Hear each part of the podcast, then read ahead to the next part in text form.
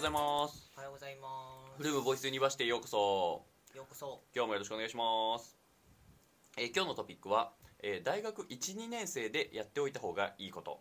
うん。ってことでまあなんか大学12年生と34年生っていうなんかちょっとね低学年高学年で分けてみて喋ってみてみようかなと思うんだけど。うんうんうん。じゃあまずさ大学12年生のうちにやっといた方がいいことということで。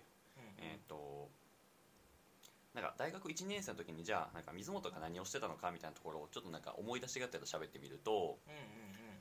えっ、とあれだね大学生大学0年生の春休みから始まりますね。ああ早い早いなー。そこから始まっちゃうのね。まああの受験生が終わって、まあ、合格が決まって、まあ、でうんうん。新生活に向けて準備するみたいな期間からスタートしていくと思いますと。うんでなんか今思い返してみるとあの一番最初もうなんか大学生になったばっかりだからなんか髪の毛を染めるみたいな。っていうことしたりとかあとなんかうん。うんアルバイトの面接に行くみたいな。っえていうことをやったのとあともう一個がもうなんか受験生時代からずっと楽しみにしてたゲームをあの一生プレイするみたいな。ーうんうんなんかそういうなんかある意味なんだろうな。受験生の時ならできなかったことうん。のまあなんか欲求を殺しに行くみたいな。まあ本当になんか気分転換とか,、まあ、なんか次のステップに向けてのちょっと一時休戦みたいなのを結構意識的にやってたような気はするかな。うん。うん。ちなみにアルバイトはあの遊園地のお兄さんね。わあ似合うな。似合うな。その某港区の。そうそうバイトの話はねまたしたいと思うんだけど。うん。でまあいざ入学してみてうん。入学するとでそっからなんかやってきたこともちろんなんかね普通大学1年生の春学期とかはうん。普通になんか授業を受けてアルバイトをしてでなんかそこでで出会った友達と徐々に仲良くなっていってみたいなのをなんか経験したんだけどまあペースまではそんなもんだよね。まあなんかむしろそれがいいかもしれないね。うん。でまあそっからなんかいろいろああ大学生活ってこんな風に過ごしていけばいいんだみたいなのが徐々に23ヶ月で分かってくると。うん。なんか大学クラスクラスというかね学部の中での自分のポジションというか位置づけもだんだん分かってくると。うんうんまあってなってってなんかやってたのはうん。でも結構変な学部でのポジショニングをしてたような気はしていて。どういうことかっていうとうん。まあなんだろう。だんだんやっぱなんかみんな授業を受けるの当たり前。逆に言うとなんかあのこういうふうに授業を受けるみたいなさなんかこここはサボってもいいんじゃね？みたいなとかがさ、うんうんうん。まあ、分かってくる中で。うんうん。とは言ってもやっぱりまあうちの大学に来るやつって真面目じゃない？そうだね。ですか、うん。うん。まあ、っていう中でちょっとなんかあえて不真面目なポジションに行ってみるみたいな 逆逆に行くみたいなことはすごくしていて、えまあ、例えばなんだけれどうん。えうん、なんか意識的に？いや勝手にやってた部分もあるね。まあ例えばなんだけどあの別に授業みんな退屈退屈って言いながらなんか別にでも90分聞いてると。うんうん俺はそのす90分がもう全然耐えれなかったから じゃあちょっとなんかあの PC 広げてもちろん授業のメモもうーんととと取りながら まあちょっと片手間でなんか自分が気になったことのなんかちょっと、何デスクトップリサーチしてみるみたいな検索してみるみたいなこととか、もうなんか究極はなんかあのクラウドワークスっていうあの オンラインで受けれる仕事のやつを授業中にやって授業中にアルバイト代を稼ぐみたいな最低なことをしてましたね、まあ、けど意外といい経験になったりとか。うんうんうんっていうなんか何？大学の中でもやっぱそういうことをしてたりとかうんあとなんか大学12年生の話でいくと改めてなんかうん学生団体を自分たちで始めてみる。まあ自分たちで活動を始めてみるとか、うんうん。それこそなんかすでにある学生団体に自分が加わってみるみたいな、ちょっとなんか学外に出ていくアクションとかうんうんもまあなんかやっていたなっていう感覚はあってうんうん。うん。でなんかそこを今振り返ってみるとなんていうのかな。うん。なんか大学1年生の同級生しかいない環境からなんか一気に大学3年生4年生とかうんうんあとなんか自分たちの学生団体のなんか顧問のなんか社会人の方々みたいなのについてもらってたりしたんだけどなんかそういう社会人の方との関わりも当たり前になるみたいなうんうんうん。なんかそういうなんか結構自分の視座というか当たり前がぐっと引き上げられた感覚はあってうんうん。なんかその感覚を持ってまた大学に戻ってくるとなんかまたあの違う発見があったりとか いい意味でリダイってなんか変なこと考えてるよねみたいなうん。あのあリアクションがあったりとかなんか授業とかでもなんかあなんかふ普段こういうこと気になってるんですけどっていうとなんかいいいい質問だねとかなんかっていうのはあったりしていて、うん、なんかワンランクじゃあ抽象化してまとめるとなんか学内と学外を結構行き来してたような気がしててで特になんか学外のなんか比重は大きかった、まあ、なんだけどその当たり前のレベルみたいなのすごく高かったからなんかそれはすごく、うん、今思うとやっててよかったなみたいな感覚はあったりするかな。っていうのこととかまあけどなんかいろいろやったかな。なんか今だったらその Zoom とかでさオンラインのなんかセミナーとかなんかわかんないけどこういうじゃあ学生起業家が喋りますよみたいなイベントとかがあるかもしれないけど、とまあ、当時はオフラインで、まあ、集まってみたいなイベント形式で結構やっぱそういうところにも足運んでみたりとか。本当に。うんすごいね。まあそうだね。まあ別になんか学生だったら無料みたいなのもあったりとか、まあ、今でも Zoom だから無料みたいなのもあったりすると思うんだけどっていうの参加してみたりあとはどうだろう、うん、あでも結構なんかそういう学外で知り合った学生とか、まあ、同級生とかちょっと先輩とかと結構なんかあじゃあお茶しよっかとかランチしよっかみたいなので結構なんか1対1で喋るみたいな経験も結構あってなんか大学生って1対1で喋るみたいなしかも別になんか仲いい友達じゃなくてまあちょっとなんかき緊張感のある関係性みたいなしっかりした関係性でなんか1対1で喋るってあんまり多分ないじゃん。そうだよなんか大人っぽいね。そうだね。っていうのを結構なんか学生の頃からやっててあなんか僕こんな風に今大学生活送っててなんか将来こういう風になんかやってみたくてとかなんかなんか今こんな活動してるんですけどなんかなんかこうもっとなんかこういう風にしたいと思ってるんだよねみたいな。どうしたらいいかなとか。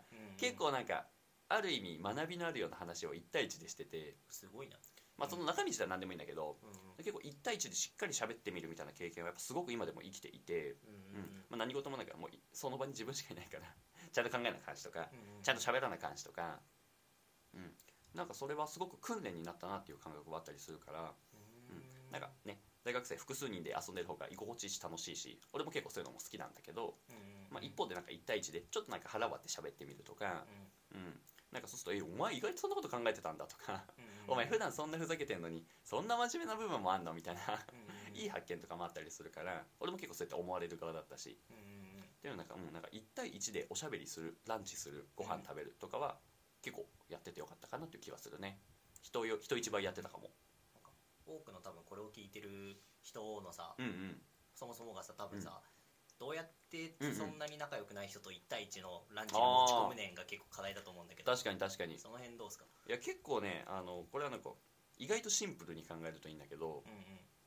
まあなんかじゃあそれこそ俺と藤代君はまあなんか同僚だったわけだから、まあ、お互いなんとなく顔は知ってるけど別にめっちゃその友達なわけじゃないじゃん、確かに。当時ね。うんうん。まあ、なんだけど、まあ、お互い関係性はしてるっていうところでそれこそなんかあのたまたま一瞬なんか対面で会って喋った時があった。本当に一瞬ね、うんうん。でなんかえなんか藤代君と喋ってるのが勉強になるの面白いなみたいな感覚からなんか後日あの、まあ、その時はその場でだったんだけど、うん。今度ランチ行こうよみたいなその場で喋ってうん、うんうん。確かに確かに。モーニングか俺たちの場合は。うん。でで後日じゃあいついつにしよっかってもうもうあとは LINE とかメッセージツールでいいいいんだよね。うんうん。LINE とか今だとインスタの DM とかでもいけるのかなあとは時代はね。あ俺たちは Facebook のメッセンジャーっていうなんかね Facebook のチャットツールとかも使ったりするんだけどもうあとはそこでもう個人でやり取りするだけ。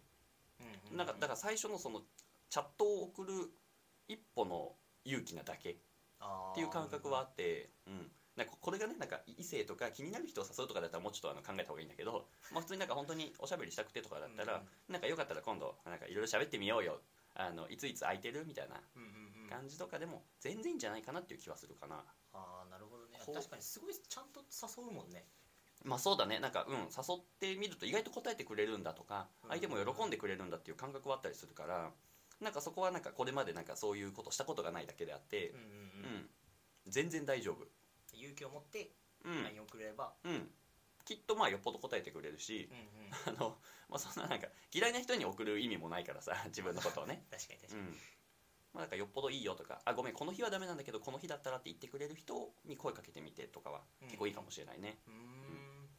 まあ僕特に僕とかあの30分とかズームでよかったらいつでも誰でも喋るんでメッセージこの後ください。この後 DM 来るから。あ勇気出して あのメッセージ送るとか非常にいいんじゃないかなと思います。おしゃべりしましょう。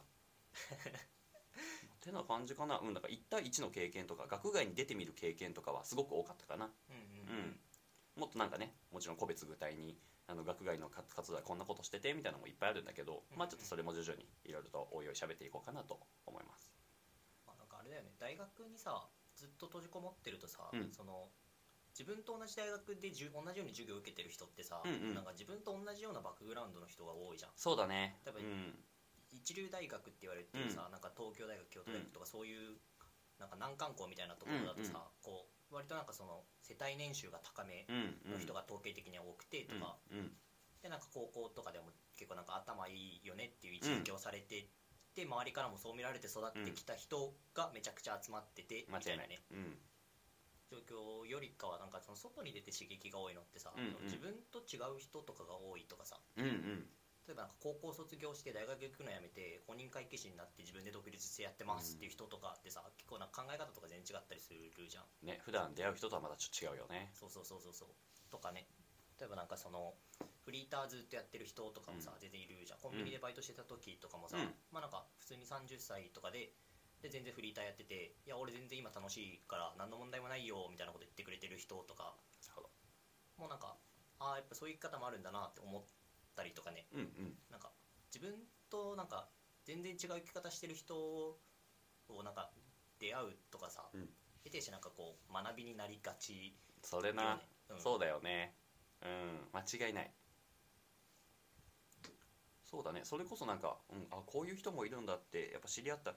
俺にとっての代表ではやっぱ起業家だったかな、うん。いやまずはやっぱり、うん。うんいやまあ俺学校の先生になることしか知らなかったからさ、うん。そんな職業も学校の先生ぐらいしか知らないしっていう中でなんか自分で、ね、会社を作って仕事をするんだみたいな。うんうん。へえそんな働き方もあるんだみたいなのはやっぱその、うん、学外に、まあ、学内の中で普段いるコミュニティとは違う場所にいたみたいな。うんうんでやっぱ一番の刺激はあったかな。うんうん。うん。確かにそれでいくとなんか一番身近な学外っていうのはアルバイトとかかもしれないね。そうだね、うん。そうだね。一番身近な社会はアルバイトかもうねん。まあやっぱあれはお金もらってね働くっていう一つの経験だしうん、うんうん。実際にそこには社会人とかね仕事してる人もいるわけだから。うんうん。確かにね。なんかそれでいくとなんかアルバイトもさなんか学びがあるアルバイトやうん学びがなかなか薄いアルバイトとかもねね。結構あったりするよね。うんうんうん。なんかアルバイトの話だけでも一生盛り上がれるから またこれも回そうとは思うんだけど 一瞬だけ喋っちゃうと、うん。なんか多分どんなアルバイトも最初は学びはありそうだねだって知らんもん。うん、うん。そう思うそう思う。まあ、なんだけど一瞬で学びが飽和するタイプの バイト先とまあなんかいろんなね学びが継続的に得られる得られるバイトとかうんうんは全然ありそうだなっていう感覚はあってうん。うんまあでだからやっぱもう当たり前のことを当たり前にやるなんかもう機械としての役割が求められるアルバイトもそれはもちろんあってうん。なんかそれは、うん、ともしかしたらなんか一個人として学びがそこまで多くないかもしれないね。うん。まあ、ってなった時になんかずっとそこに例えば大学4年間通ってもいいんだけどなんかちょっと勇気を出して別のアルバイト先を探してみるとかなんか別の学びどうせお金もらってうんだったらねどちょっとでも学びになる方がお得だからうん。っていうところをなんか探し続けてみるっていうのはいいかもしれないね。そうだね。うん。まあ、藤代君とかは特にいろんなアルバイトを 入ってはやめて次に行ってみたいなのを繰り返してるから まあそうだね。そういうことは詳しいかもしれないね。結構見極めポイントはうん。なんか組織の人間関係図うん。が書けるようになるはずなのよやっていくと。人間関係図が書けるってどういうことかな？例えばこの人が偉くてその部下はこの人でみたいな、うん。でこの人は何をしててみたいな。でもうん。ホテルとかだと例えばなんか、そのフロントにいる人はこういう人たちで,、うんでなんかこう夜勤とかもするような若い人が多くてみたいな、うん。で多くでバックオフィスしてる人は意外となんかこう普通に正社員として雇われてる事務の人が多いよねみたいな話とか、うんでなんか関わる人が多いとさなんかその組織内でこの人はこういう背景を持ってる人が多くてみたいな、うん。こういう層の人が多くてうん。こういう仕事をしてるみたいな。なんか人間関係の図。組織図じゃないけど、みたいなのが書けるようなまあそのなんていうの初日からさ、うん。徐々にさ書ける量増えていくじゃん。多分初日は自分が関わる数人しか書けないで1週間2週間経つとさいろんな人が見えてくるからさ、うんうんまあ、どんどん増えていくじゃん、うんうんある日さなんかこれ以上増えなくなる瞬間があるのよ。組織なるほどなるほど。人間関係図が。うん。そうなってくるとなんか結構なんかそこでの学びが飽和してる時に結構近づいてるっていうサインになってたりはする。人間関係図が書けるとどんな学びがある？その書いてる途中というか。うんなんか、まあ、人間関係図自体が重要なわけではなくてそうだね。うん。なんかその結局なんかさその、まあ、学びもさ、うん。どういう観点における学びかによってさその有用性が変わるうん。んだけど例えばなんかその一つがなんかそのバイトをやるさ一個のメリットって、将来経験に生かせるみたいなそうだね。社会に出た時に、うん。みたいなのを考えるとなんかその構造を知る。うんうん。多分その業界どういう仕組みで動いててとか、はあはあはあ。その企業のその部署のその事業所確かに確かに。どこに誰がいてうん。誰が取り締まってて、うん誰がお金持っててどういう構造になってるんですかを把握できるなるほどね。なんか将来に多分なんかああこういう風に動いてるから営業の時はこういう風にアタックすればいいわみたいな。はいはいはい直感が働くようになったりするんかなみたいなのがあって。なるほど。なんか構造を把握するをなんかこう別のなんていうの指標じゃないけど、うん。じゃあ構造を把握するってどうやって測ればいいのってなった時に、うん。人間関係図を書くって結構一個便利な手段だったりするんだよね。へえなるほどねなんかずっとやっていくと、うん。ファミレスとか想像つくんだけどずっとやっていくと、もうその一回その店内のうん。で人間関係図書き終わると、うん。それ以上書けんくなるんよ。あ確かにね。なんか唯一書けるとしたら自分たちってフランチャイズとかだったら自分の店を見てくれてる、なんか社員のうん。うん正社員の人うん。一人とかうん。がいるなぐらいまでしか書けなくて、うん。多分本当はその上に結構階層化されてて、うん。エリアマネージャーとか、うんうん。なんか確かにね。中部圏マネージャーとか、で本社とか多分あるんだろうけど、なんかファミレスで働いてる限りそこの人間関係図絶対書けんのよ、まあよっぽど。バイトごときじゃ見れないかそうそうそう。で見れんくな書けんくなったらなんか構造をさ把握できる限界が来たってことだから、うん。自分のポジションでは、うん。だからポジションを上げるかそうだね。別のところを探すしかなくて、そうだね。で得てしてバイトだとポジションを上げてなかなか難しいね。とかは時間がかかるし、費用対が悪いから、うん。まあ人間関係図が増えなくなったら、うんあもう構造把握できる限界の場所が来たんだ。なるほどね。みたいな一つのサインになったりはするんかなみたいなのは思ってる、確かになんか今の話なんかねもしかしたら難しかったかもしれないけど なんか確かに俺も働いててすごい今なるほどなって思う部分がすごく多くてっていうのは例えばじゃあコンビニでアルバイトしましょうと。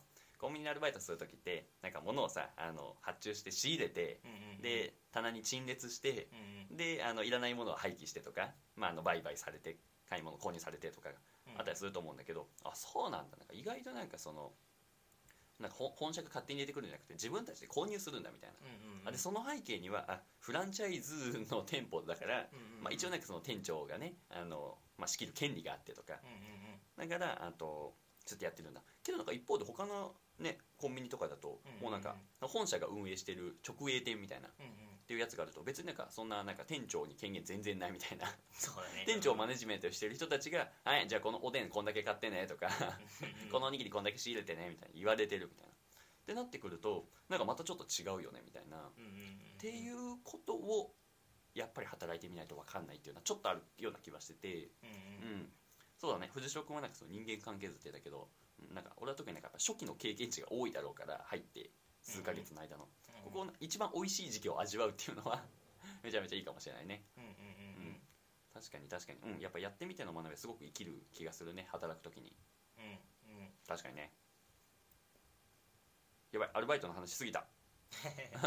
まあまあきっとこれを聞いてる人はあがじゃあ大学1年生だけど、うん。まあちょっとアルバイトをたくさん数やってみるかみたいなね、まあ、アルバイトめっちゃやりすぎるのもよくないけどね。そうだね。まあだからアルバイトねまああの別に本当にお金だけ欲しくてもう楽なことをしてたいっていうタイプももちろんいるから、うん。そういう人にはそういう人に合った働き先がもちろんあるだろうし、まあそういう一方でねなんかちょっとあのこれを見てくれてるようななんかちょっと学びもありつつもちろんお金もらってもらえたら嬉しいよとか、あの自己研鑽できる場所が欲しいよっていう人とかはやっぱりなんかもうここから先あのポジショントークってやつなんだけどまあなんかうちらみたいなベンチャー企業でねちょっとインターン生として働いてみるとか、なんかそういうちょっとなんかあの学びが多そうな環境に行ってみる身を飛び身,、えー、と身を投じてみるみたいなのはすごくいいかもしれないね。うんうんみたいな場所づくりを僕たちもしていきたいですね。うんうんはい。っていうなんかちょっと宣伝をさせてもらいつつどうでしょう？藤代君も大学12年生の時になんかやってたこと思い出したりとかこれやっとってよかったなみたいなのをうん。時間稼げたでしょうか？今。ありがとうございます。そうだな。なんか、まあ、大学1年生12年生の時にやってたことうん実際に。でいくとまあなんか結構ずっと勉強とバイトしかしてはいなくて別に。まあ良くも悪くも当たり前ではあるよね。うんうんうん。なんかねこう高校生の時にさ、うん。すごい受験勉強頑張ってて、うんうん。まあえー多いだろうねそういう子はね。うん。なんかまあ普通になんかいきなんか、ね、寝る時間と飯食う時間以外、まあ、ずっと勉強してたんだけど、なんかいざパッと春休みになったらさ、なんか何もしていない時間なんかさ耐えられなくなっちゃって。まあ、ちょっとねこれまであんなに時間使ってたのになんか何もしなくていいのっていう感覚はあるかもしれないね。そうそうそううん。なんか、いや余ってる時間全部勉強に注いでたのよ。これまではね。そうそうそうなんか別になんか歩きながらリわかるわかる。スニングしてたしとか、電車乗るときは絶対単語帳読んでたし、うん。みたいなのからなんか癖が抜けなくて、うん。なんかぼーっとなんか電車でゲームとかしながらうん。なんか通学してみたいな。ぼーっと通学するとかがなんかできなくなっちゃってなんかあーはいこんなんしてていいんかなみたいな、はいはいはい。思っちゃうようにはなっちゃって、うんうん。だからなんか基本なんかずっとなんか本とか読んでたんだけど、その当時から、うん特に1年生の時はなんかもう経済学部うん。うんさ1年生結構忙しくて。授業数が多いのかな？あそうそうそう、うん。でそういうなんか経済学の本読んだりとかはずっとしてて。でまあなんか友達との付き合いとかもあるからさ、うん。まあ、普通にお金もいるから、そりゃそうだ。まあ、ある程度バイトもするじゃん、うん。したらまあ1年生終わったんだよね。確かに確かに ああそうだ普ね通に終わっちゃってで2年生もまあなんか結構バイトはずっとやってて、うん。なんか結構楽しかったから、うんうん。結構な時間やってて。えー、何のバイトが楽しかった？あーとコンビニ？コンおおほらコンビニ楽しいらしい。ま あ俺は結構楽しかった。うーん。まあ、でなんか単純作業も別にそんな苦ではないから、うんうん。まあ、なんかそこなんていうの？自分のペースでうんうん。ゆったりゆったりまあ仕事をしみたいな、なるほどであとなんかねその関わる人も面白くて。コンビニ？うん。そうそうそうなんかまあ一人はフリーターの方で,、うんうんですごいアニメ好きな方とかで、うんうん。まあ今日仲良かったの、うん、アニメ好きで盛り上がったのかな？喋れるのは全然楽しくて喋ってて、うん。とかあとはなんかそのオーナーさん、うんうん。まあ、そのフランチャイズでうん。自営、自分なんていうの？その自引退した後に、そのフランチャイズになってやってる人で。すごいね。あそうそうそう。ですごい優しくてでもうん。いろんなことも知っててうん。喋って楽しかったってのもあるし、なるほどでそのフランチャイズだからさ、うん。その本社のうんうん。コンビニの本社の方が、うん。まあ、一応来るんだけどあそうなんだ。定期的に、でその方もなんか、すごいなんか学生時代アメリカとかのへえ。なんかボスキャリってわかるかな？わかんない。ボストンキャリアなんだなみたいな、はいはい。とかに参加してたようなので、結構なんかなんかなんかねその結構お金持ちの家系の方でへえ。でなんか学生時代は普通にアメリカとかにずっといてなるほど。でなんかいろんな経験してってみたいな話とかをさせ聞かせてもらったりとか。すごいねそんな機会に恵まれるのすごいね。なんかある意味一アルバイト君が。ね。うん。なんかルララッキーだったいい環境だね。とかあとなんか主婦の方。ああうんパートさん。あと近所に住んでて、うん。まあ、俺とその子のその方の息子さん、うんうん。俺と学年違うから別にそんな面識なかったんだけど、はいはい。まあ、なんとなく名前ぐらいは知ってるぐらいのうんなるほど方とかでで、うん。その人もなんか普通に喋ってみたらすごい頭いいへー。いい人でうんうみたいな,、んなんか喋ると意外となんか面白い人とかたくさんいなるほどね。て、うん。まあ、普通に楽しかっうんたみたいな。のはあったかな、へえやっぱなんかそれぐらい関係性を作れる職場っていうのはちょっと一個大きいよね。そうだね。なんか本当うん。雑談しか交わせないようなね環境ももちろんあるだろうしとか、うんうん。まあ、その中で一歩踏み込んでおしゃべりできる環境職場はすごく素敵だね。確かになんかコンビニ結構ね、仲良くななんていうのなんかさあの2人なのよ。回しが。ああなるほど。ツ基本ツーオペなんだ。そうずっと2オペなのよ、うん。基本的に、うん。からさなんかで別にさ俺ちょっと田舎のコンビニだから、うん。めっちゃ忙しいわけではないのなるほどなんかレジずっとやってないと回りませんとかではないのよ、うんなんかあ今から何しますみたいな時間全然あるの、暇な時間がね。そうそうそう。でなんかさで2人じゃん。うん。まあ仲良くなるよね。まあそりゃそうだよね。喋る時間が一番の暇つぶしだよね。そうそうそうそう、うん。でお互いなんか毎週のように顔合わせてさ、うん。でなんとなく喋る時間あったらさまあ確かに確かに。仲良くなるんよ。そりゃそうだな。そうそうそうそう。だからコンビニとかやってるとなんかなんなんかこれが例えばさうん。居酒屋とかだと、うん。例えば暇でもさその場になんかさ8人とかいるわけじゃん、うんうんで常にさなんか店の店長とかもいるじゃん。っ確かに確かに。気にせず。てなってくるとまあなんか 例えばおいおいさ喋ってらんないじゃん、うん間違いない。まあ、めっちゃ悪い言い方するとコンビニってさ、うん。その時にいる2人両方ともフリーターとかあるのよ別に、うんうん。うんで店長はでオーナーもさ24時間入れるわけじゃないから、24時間営業だから、うん。かなんか別にいない時間あるのよ、その時間ってさバイト2人しかいないわけじゃん、うんうん。あもちろんちゃんと仕事はするけど、まあ、仕事手空いてる時はさ別に普通におしゃべりとかするわけよ、ってやるとまあ仲良くなるなみたいな。まあ確かに俺同じことを結構あのなんだカカフェのアルバイトでも感じてたかな。うんうんうん。あアルバイトシルカフェのインターンシップですね。あれも2オペが多かったから、そうだね。うんうん今ちょっとコロナの関係でもしかしたらワンオペが多いのかもしれないけど、うんうんうん。当時2オペでで同じ学生で、まあ、それなりになんか意識が高い学生と一緒に入ることが多かったからやっぱその暇時間はすごく楽しかったね。うんうんうん。同じ状況だったかも。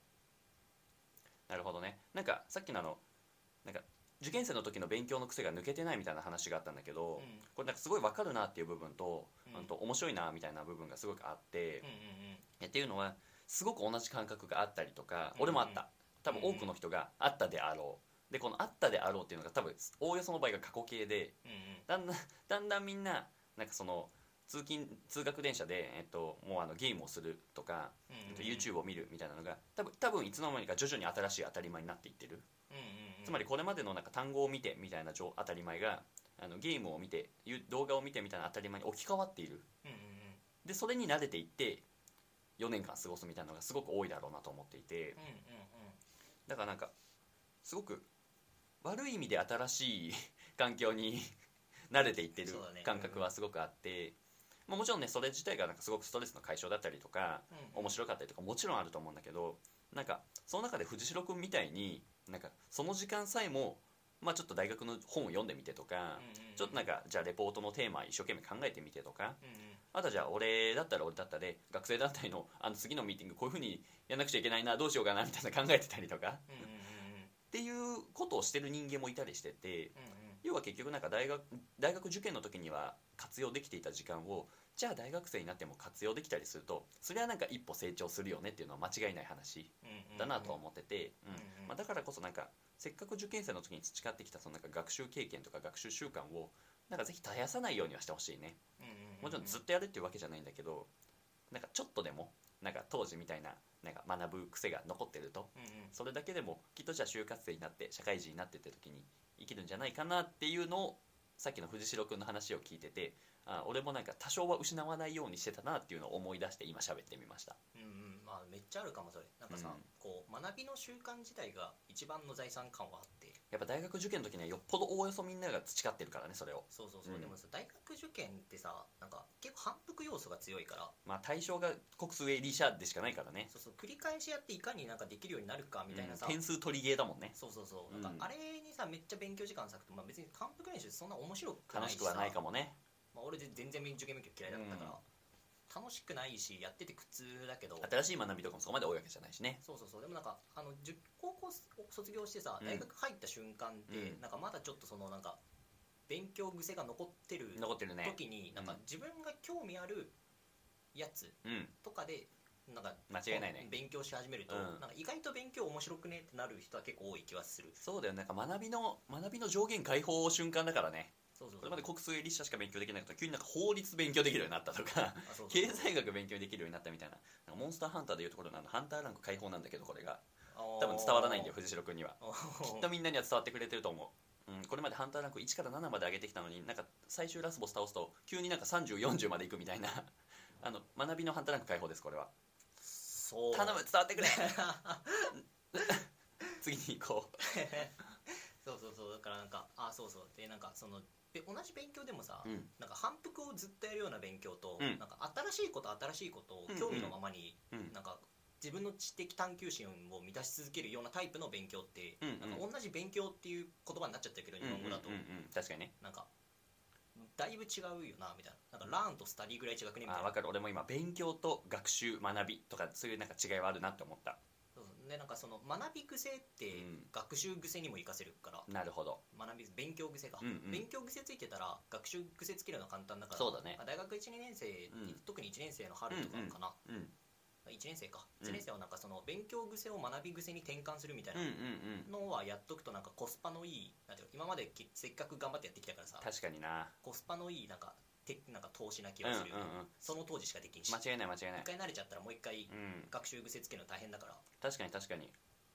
なんかそれこそなんか俺やってて思い出したなと思ったのがなんか大学12年生の頃になんかうん。大体なんか月にアルバイトでどうどうだったかな？まあ34万5万とか。まあ俺は実家に暮らしてたっていうのもあったからうんなんかそこまでの金額で生活はできてたんだけどうん。なんかそのうちのなんか5000円くらいは本に使うみたいなのを結構決めってた時期があっておおすごいね。なんか5000円本買うってすごい高いからさいやこの5000円があったら飲み会に行けるのにとかあのゲーム買えるのにみたいな思いながらでもそれはルールだと思ってえーなんか生協で仕方ないから23冊は買えるのね。そうだね。2 3冊どれにしようみたいな。うんで買ってで買ったからには読むみたいなのすごいなんか勝手にやらされてたんだけど。すご。でもあそれはなんかすごくいい経験だったなっていう気はしてるしそれこそなんか学習癖が抜けなくなるというかね。うんあの引き続き継続できた機会はあった気がしてるからなんかそういうちょっとなんか例えば3000円だけ決めてとか2冊だけみたいなのって決めてうん本読んでみるのはいいかもしれないね。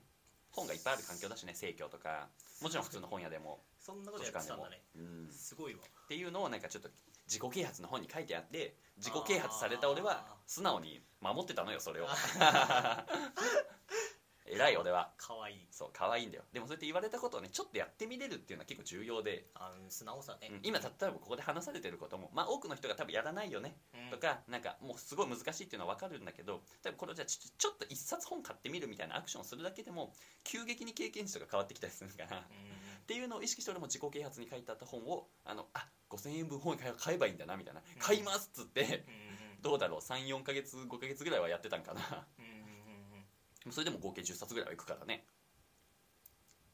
素直にやってみるって結構いい素養だよね。特になんか若い頃はすごくいいかもしれないね。なんかそのまあなんかさネットとかに書いてあるうん。変な情報とか鵜呑みにしてやるとかはさ、まあ危険っちゃ危険な時もあるからな。例えばなんかさその先輩のアドバイスとうんうんか、でも会社とかだとなんか上司のうん。うんアドバイスとか、でなんかそのよっぽどさなんか素直にやってみたらうまくいくことって多分やんないよりもやった方が確率的には高い気がする。よっぽどその人がとんちんかなことを言ってる可能性の方が低いよね。先輩とか上司とかはねもちろん自分で考えて本当に必要だけどみたいなのは大事だけど、うん。なんかある程度素直にやってみるってさ、うん。なんかやってったらさ素直にずーっとやってったらさ、なんかうん。うん統計的にはなんか成功する確率の方が上がりそうな気がするみたいな、うんうん長期スパンで見たら、うん。結構いい素養だなみたいうんうん。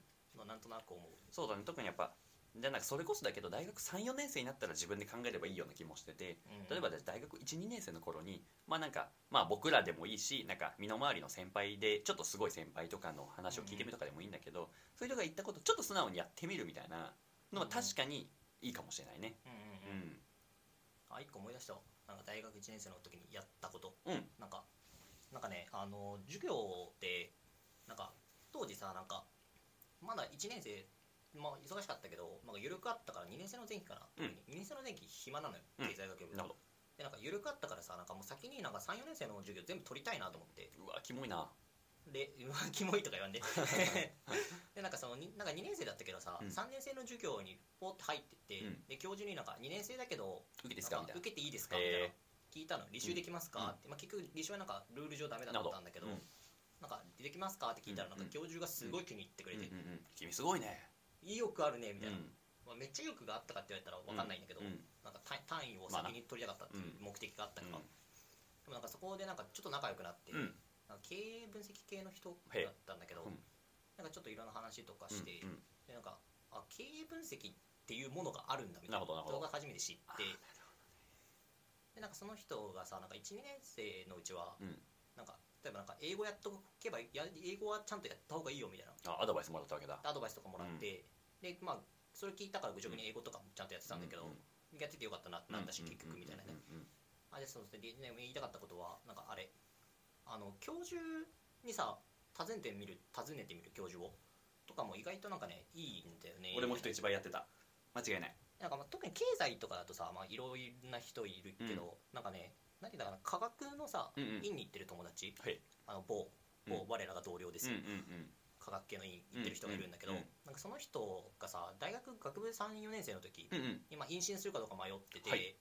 でその時になんかさなんかまだなんか自分がやりたい分野とか全然見つけてなかったのね彼。まあ確かになるほどね。でそこの時にさなんか、そのでも科学1個取ってもさ、うん。めちゃくちゃいろんな応用先まああるじゃん、そりゃそうか。なるほど。例えばなんか薬も一種の科学だしさ、うん例えばなんかお風呂のせ洗剤とか石鹸とかも別に科学の要素じゃん、とかなんか髪ワックスとかもそうだし、でそのなんか今そのマイクとか取ってるけど、うん。マイクで音拾うも物理かける、うん。まあ、その物質合成のとか科学じゃん。そうなんですかね。はい。まあみたいな。たまにポカーンってなるね。はい。とかなんか応用先めっちゃ広いからさ、うん。研究分野も別に科学1個取っても別にいわゆる高校生が想像する科学の授業よりははるかに応用先が広いのよ、うん。全然、うんからなんかさその時にさなんか教授とか訪ねてみたらもっと広く見つかるんじゃないみたいなうんうん。あなんかって話をしたのよそのこと、なんか結構愚直にさその研究室決める時にうん。めっちゃいろんな人の話聞き入ってて、へえちゃんとじゃあ藤代君が言ったことをある意味やってみたわけだ。あそれでやってて、うん。でで彼今なんか面白い自分の研究先見つけてなるほど。ご存知の通りさめちゃくちゃ、うん。めっちゃ研究してるじゃん、そうだね。僕らの元同僚ですね、ん。そうそうそう、まあ、みたいなねでなんかそれなんかさ多分さ彼はさ行った学部4年生の、うん。3年生から4年生の妊娠先とか研究先を決めるタイミングでそれやったけど、うん。なんか別に1年生からやってもいいと思うんだよねそれ。間違いない。むしろやった方がいいと思うんだよ、間違いない。なんかこれからの勉強にさ、うん。その学部で単位とか取るために多分うん。